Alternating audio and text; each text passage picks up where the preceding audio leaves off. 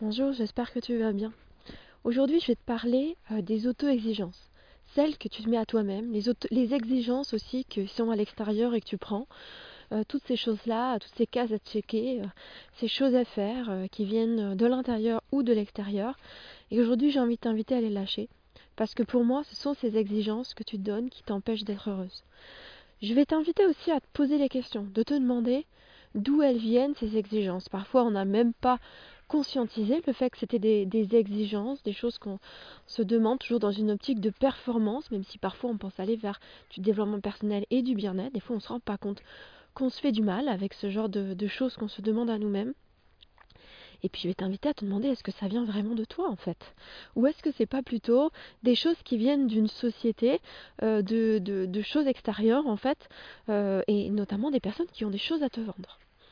Euh, ça c'est intéressant parce qu'on parle toujours de société, mais comme s'il y avait une société globale alors qu'il y a une société qui est pleine d'influence et avec des gens qui parfois attendent des choses de toi. Et puis je vais te parler finalement de l'histoire de l'évolution des femmes avec le regard que j'ai sur ce, à la lumière de ces auto-exigences qu'on se met de plus en plus. Pour moi, je pense qu'on demande toujours plus aux femmes et que ça soit ajouté au fil des années. Et puis euh, cette lumière de ok mais est-ce que c'est vraiment venu des femmes ou est-ce que c'est venu de personnes qui avaient des choses à leur vendre? Parce qu'avant une femme en fin de compte euh, elle était heureuse si elle avait un gentil mari, des enfants qui étaient en bonne santé, elle allait faire pour eux. Mais est-ce qu'elle consommait cette femme? Est-ce qu'elle achetait des choses? Bah non, en fait, à part faire à manger, elle n'achetait pas. Donc, et c'est comme les enfants qui ont été beaucoup surinvestis, c'est se demander est-ce que d'où ça vient tout ça en fait? Est-ce que ça vient vraiment de l'intérieur ou ça vient d'une société autour de nous avec des choses où on se dit il faut parce qu'en fait les normes de bonheur changent? Donc je vais te faire une sorte de portrait d'évolution. Bien sûr, euh, tu peux me dire que c'est grossier et caricatural, mais, c'est un peu l'idée, euh, finalement, comme pour simplifier les visions du monde des femmes euh, de génération en génération. Évidemment, ce qui ne veut pas dire que tout le monde était pareil, mais tu, comprendras l'idée.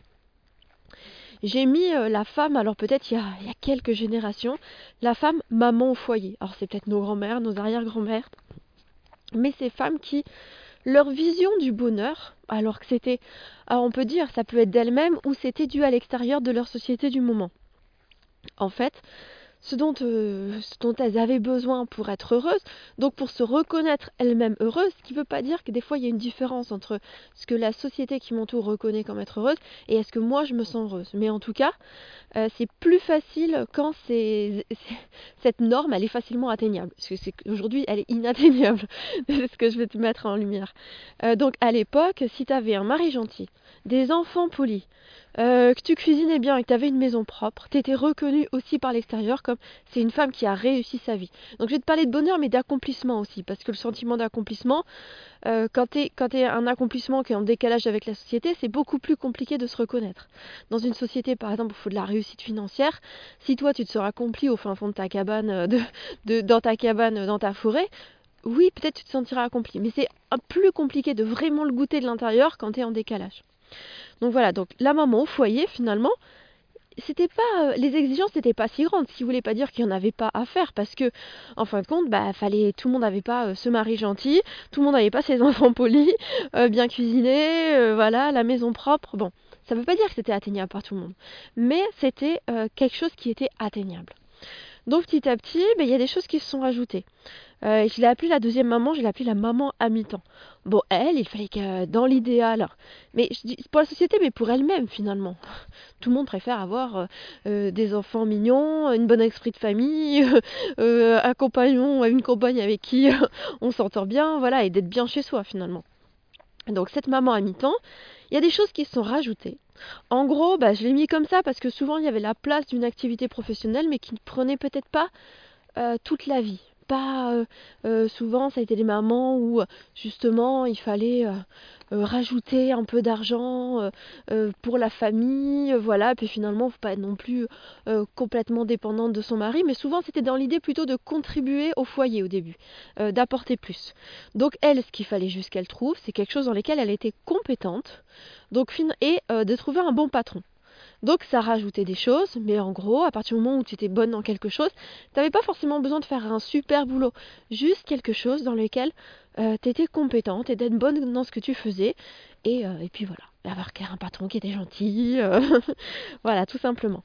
Ensuite, on est passé à une autre phase, bien sûr, tous et en corrélation avec la société de l'époque. Je l'ai appelée la maman working girl. Donc là, elle, donc elle-même ou la société, c'est pareil, d'où ça vient. Ça, on ne sait pas, mais en tout cas, elle-même, elle se dit, ok, mais en fait, je vais être une femme libre.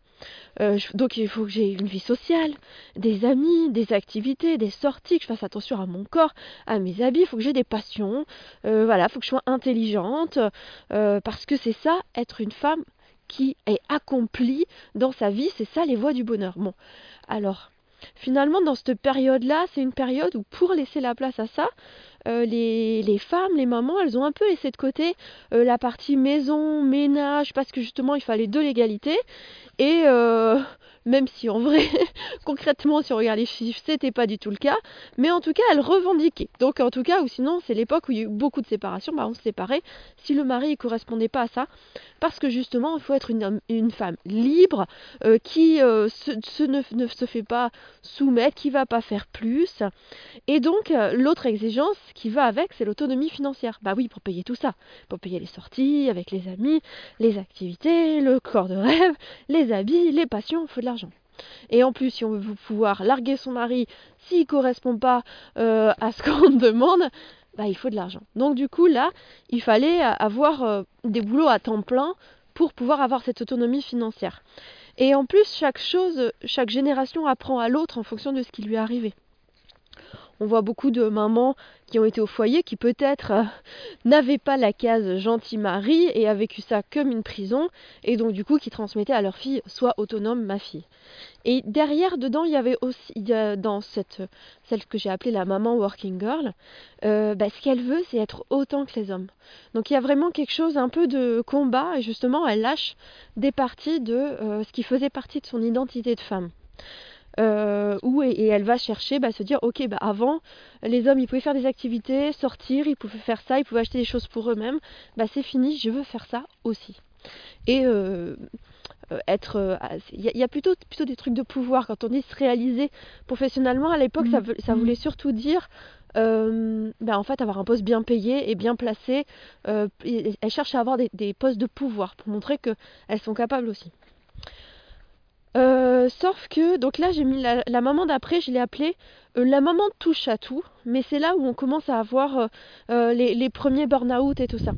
Parce que ce moment-là, j'ai parlé de, ce moment où les femmes, elles ont laissé un peu une partie de, de, leur identité d'avant, leur bah, le ménage, la maison, voilà, tout ce qu'il y avait à faire.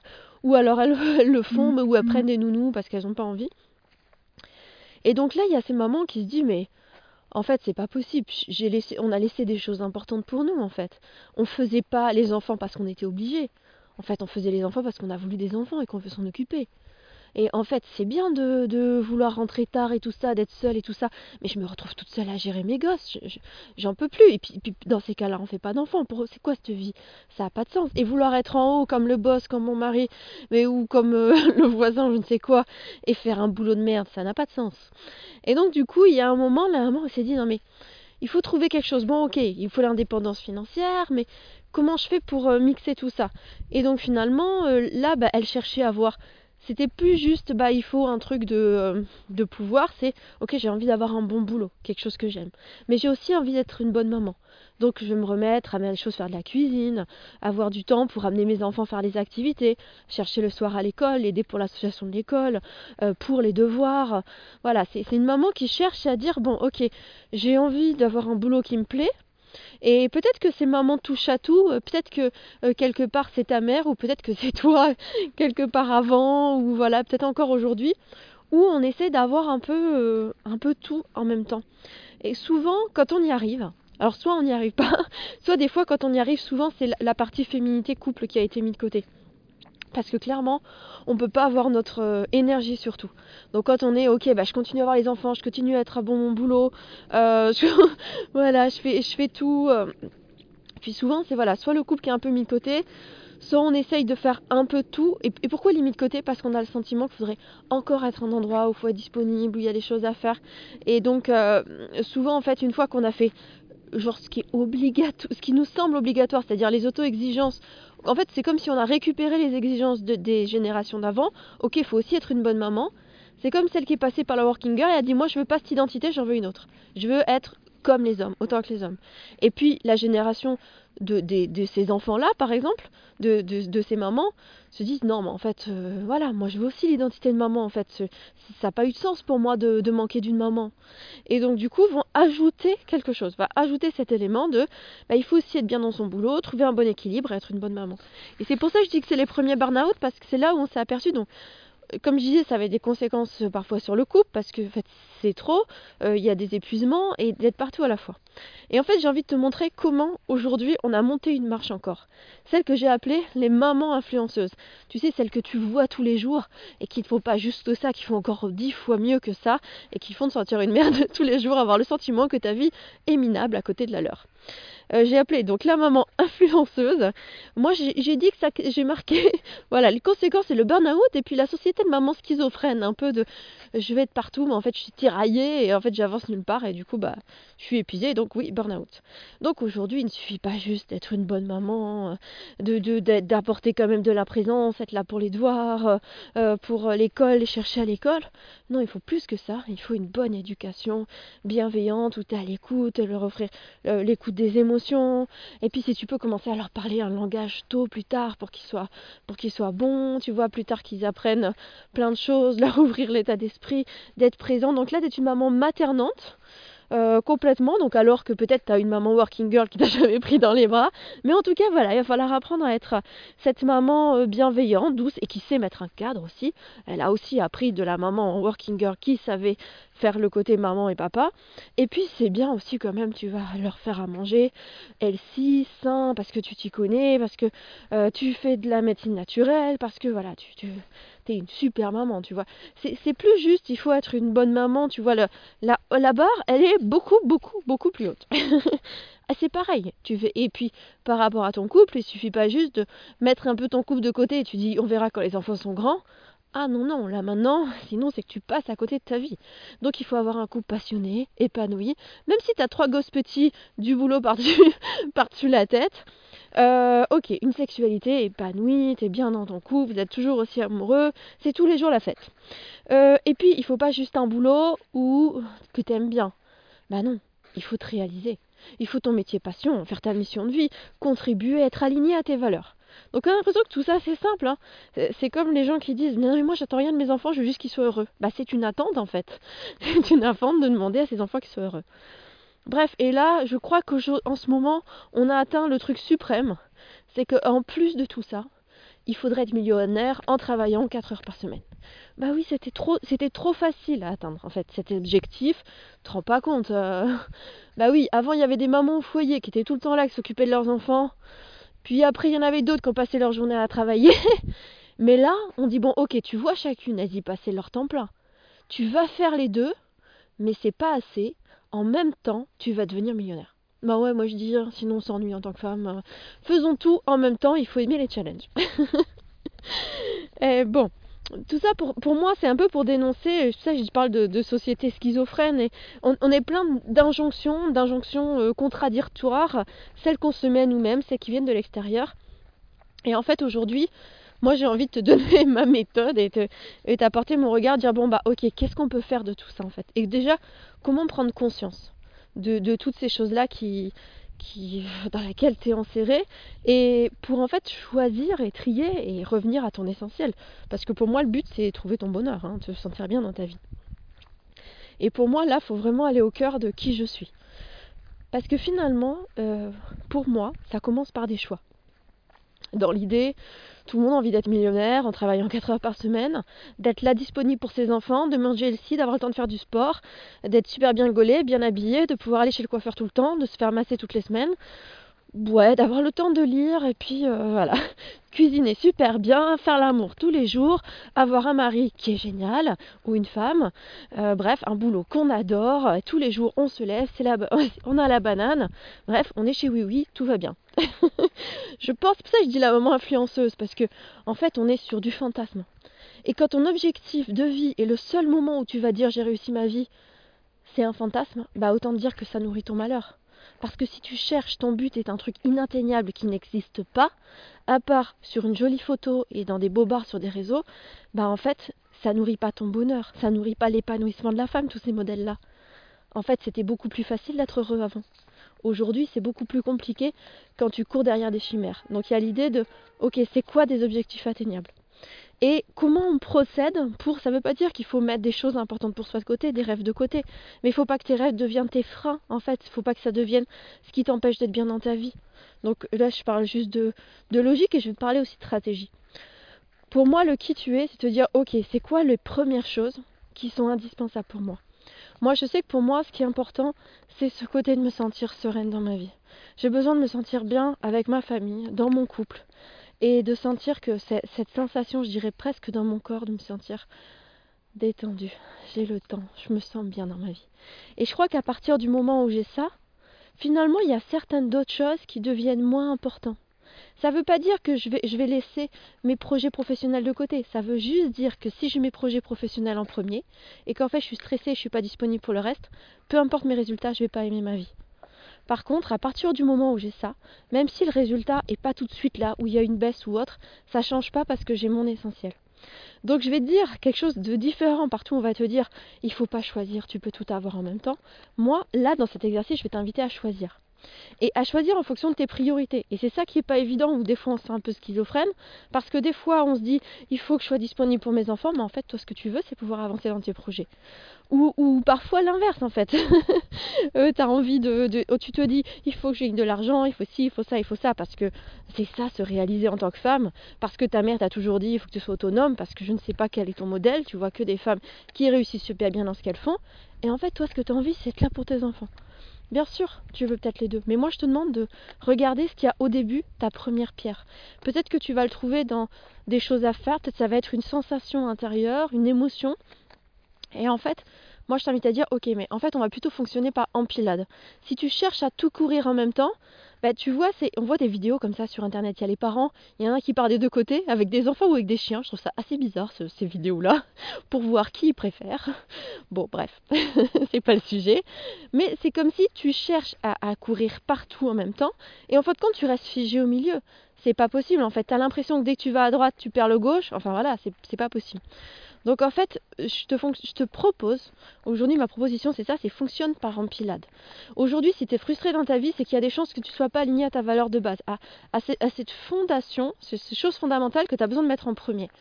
Et en fait, par exemple, bah, une fois que moi je sais que c'est cette sensation de base qui va faire que je me sens bien dans ma vie, et finalement, bah, des fois il y a peut-être plus de ci, moins de ça, mais à partir du moment où j'ai cette première pierre, bah en fait je suis bien. Ouais, je t'invite plus à aller vers ton bonheur. Voilà, je pense que je pense qu'on vise tous ça et, je pense qu'on devrait tous viser ça hein, de toute façon. Mais ça c'est mon point de vue. Donc si tu mets cette première pierre, une fois que par exemple tu as créé ça dans ta vie et que c'est ton essentiel, tu peux juste te dire ok ben maintenant je sais comment le nourrir, garder, continuer à le conserver. Et j'ai envie de faire ça maintenant, donc je vais aller vers ça, mais sans perdre ce truc-là.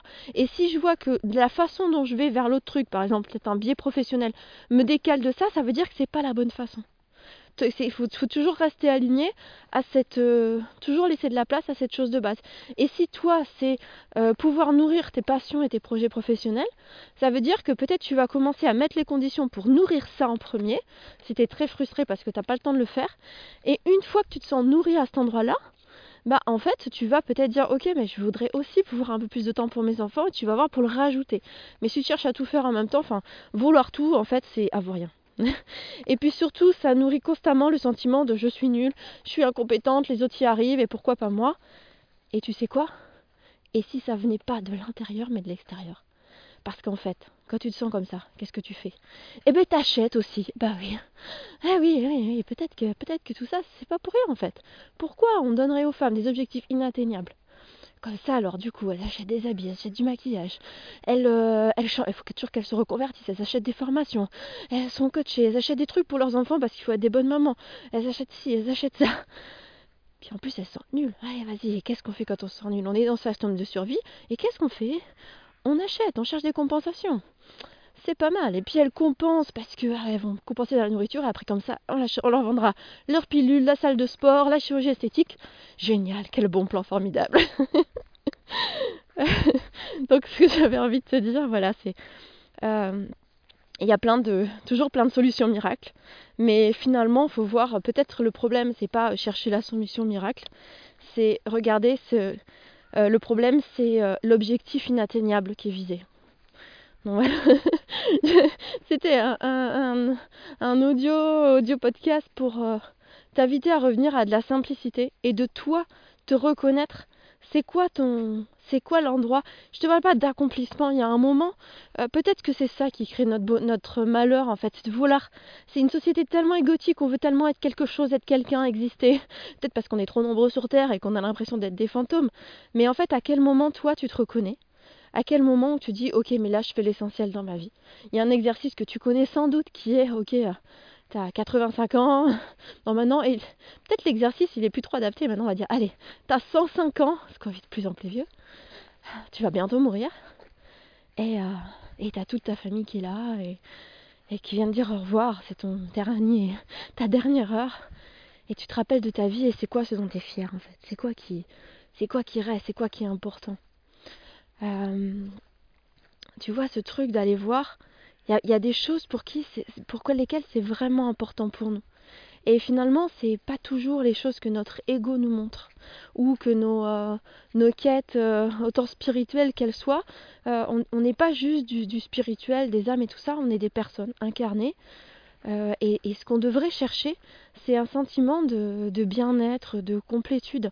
Et souvent, c'est bien plus facile quand on la cherche dans la simplicité que dans des, rêves euh, égotiques. Alors, avant, c'était le pouvoir et on avait dénoncé ça dans le pouvoir. Et puis là, c'est un peu autre chose. C'est celui qui sera le plus accompli euh, spirituellement, qui sera le plus parfait, le plus proche de ci ou de ça. Bah, peut-être que le bonheur, c'est dans des petites choses. Hein. Peut-être c'est avoir un boulot qui nous plaît, peu importe que ce soit ou pas ta mission de vie, mais qui quelque chose qui a du sens pour toi, euh, peu importe la forme en fait. Peut-être c'est d'être dans une relation de couple dans laquelle tu te sens bien, ou pas de relation de couple si en fait c'est trop compliqué pour toi, euh, d'avoir des enfants si tu as envie d'en avoir, et d'avoir une belle relation avec eux, te sentir bien dans ton corps, et, pas te l'objectif c'est pas se lever tous les jours avec youpi j'adore ma vie parce que parce que ça n'existe pas en fait parce qu'il y a des jours, tes enfants te font chier, il y a des jours où tu les adores, des jours, la personne avec qui tu vis te fait chier, des jours où, où c'est la personne, l'amour de ta vie. Euh, il y a des jours où tu te trouves belle, canon, et tu super confiance. Il y a des jours où tu te sens nul, voilà, mais ça ira mieux le lendemain. Il y a des jours où tes projets cartonnent, il y a des jours où c'est des flops. En fait, tout ça, c'est la vie et c'est normal. Faut pas fonctionner de façon linéaire de avancer comme ça, puis un jour j'atteindrai le Saint Graal où il y a tout qui va bien en fait, ça n'existe pas. La vie, c'est comme les saisons, en fait, ça tourne. Et je crois que c'est ça qu'on devrait. Finalement, la conscience de tout ça, ça devrait nous permettre de, prendre un pas de recul. Et en fait, quand tu vis un moment difficile, tu te dis Ok, bah là, c'est le moment difficile. Peut-être là, c'est l'hiver, en fait. Dans ma vie, dans la journée, dans l'âge de mes enfants, dans mon couple. Mais en fait, ce qui est génial, c'est que le printemps, des fois, ça revient après. Et enfin, ça revient toujours d'ailleurs, même. et après, ça resera l'été. Et en fait, il y a. Tout ça, c'est normal, ça s'appelle la vie. Et je crois qu'on devrait tous viser des objectifs atteignables. Ça, ça nous permet de nous aimer, d'être heureux et d'offrir des vrais repères à nos enfants. Euh. Bah, peut-être c'est juste ça, être un humain en fait. C'est apprendre à aimer euh, la, matérialité, notre vie, ce qu'on crée. Euh, d'apprendre à accepter tout ce qui nous entoure, les belles choses comme les moins belles, euh, chez nous, dans le monde, chez les autres, et, être en paix avec tout ça. Voilà ce que je voulais te partager aujourd'hui. Je te souhaite une magnifique journée ou nuit suivant l'heure à laquelle tu m'écoutes. À bientôt.